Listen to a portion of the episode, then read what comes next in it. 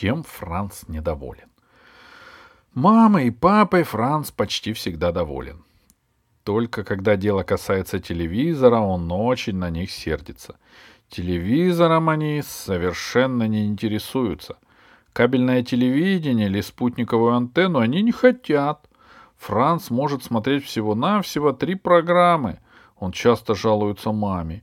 У всех ребят есть кабель или тарелка, они могут смотреть 20 программ, а я никогда ничего не смотрю, просто глупость какая-то.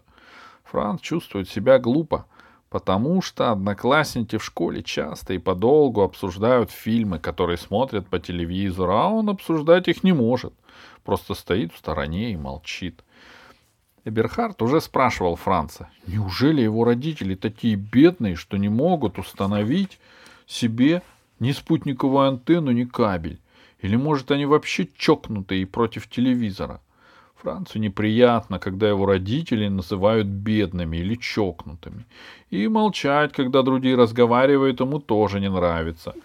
Две недели назад в классе снова принялись обсуждать один сериал про полицейского и его собаку-напарника. Такую умную, что запросто разнюхает любое преступление — Одни ребята сериалом восторгались, а другие же говорили, что все это чушь, и таких собак не бывает. Франц сидел тихо и слушал. — А ты что скажешь? — спросил его Алекс. Францу не хотелось признаваться, что он опять ничего не видел. И он сказал, — Я про другое смотрел. На самом деле они с мамой играли в «Поймай колпачок». — А про что? — спросил Алекс. — Другой сериал, — сказал Франц. «А какой?» — спросила Мартина. «Да есть один», — сказал Франц.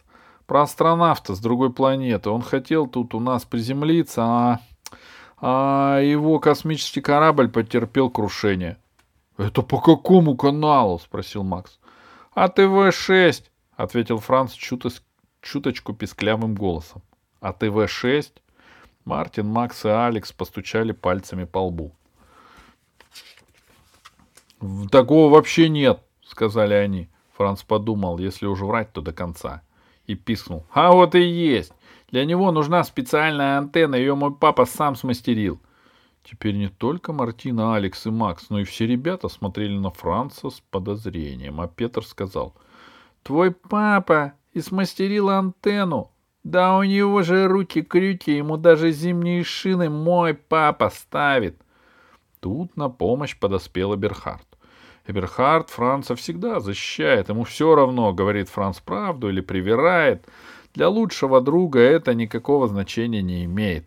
Эберхард крикнул. «Да запросто! Я знаю про эту антенну. Она суперская, маленькая, как тарелка, и стоит на крыше. Она ловит программы спутника, который запущен экспериментально». А потом давай, добавил. Ну, может, года через два или через три вы тоже сможете поймать этот канал. Слова Эберхарда произвели на всех большое впечатление. Никто не понял, что он Францу подыгрывает. Теперь Франц должен был каждый день рассказывать, что случилось в сериале про космический корабль по каналу АТВ-6. Первый день Франц все еще писклявым голосом сообщал, что астронавт построил в лесу на дереве домик, ну, вроде шалаша, и что астронавт замерзает, ведь дело происходит в декабре, но снег ему все равно нравится, потому что на планете Гомел, откуда он прилетел, снега не бывает. Там только дожди идут, ну, фиолетовые и не холодные.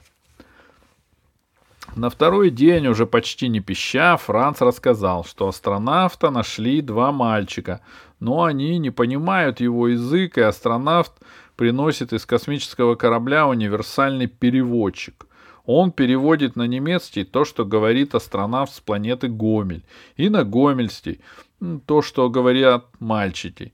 И они хотят помочь астронавту починить космический корабль, потому что астронавт сильно тоскует по родине. В общем, теперь Франц каждый день что-нибудь рассказывал. Про ремонт космического корабля, которому не доставало топлива для запуска, про то, как бедный астронавт становился с каждым днем все слабее и слабее, потому что его запасы продовольствия — сплошные таблетки и пасты в тюбиках, заканчивались. А от того, что ему приносили мальчики, у него случался понос. Поноса не было только от рождественского печенья с корицей. Поэтому один из мальчиков стал таскать из дома печенье, которое его мама пекла к Рождеству и кормить им астронавта. А мама решила, что каждую ночь к ним домой залезает грабитель и позвонила в полицию. Францу ничего не стоило каждый день выдумывать новую серию. Ему это даже нравилось. И к тому же все в классе его слушали. Такого с Францем никогда еще не случалось. Он прямо-таки наслаждался всеобщим вниманием. Плохо было только одно. К новому сериалу ребята проявляли все больше и больше интерес. Им хотелось не только слушать про приключения астронавта, но и видеть их. «Можно прийти к тебе после обеда?» — спрашивали они Франца. Франц отвечал очень писклявым голосом. «Не получится. Мама днем на работе, и она не любит, когда приходят чужие дети». Но ребят все равно не отставали. «Только на полчасика, пока идет серия», — настойчиво просили они. «Твоя мама ничего и не узнает». Эберхард заметил, что Франц в замешательстве. Он отогнал всех от Франца и прорычал. «Оставьте его в покое!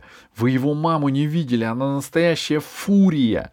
Если бы у вас была такая мама, вы бы тоже побоялись делать то, что она вам запретила». От этих слов Францу стало сильно не по себе. Такого мама точно не заслужила. Она никогда не запрещала Францу приглашать в гости школьных друзей и не, и не была никакой фурией. Большинство ребят были бы счастливы иметь такую милую маму.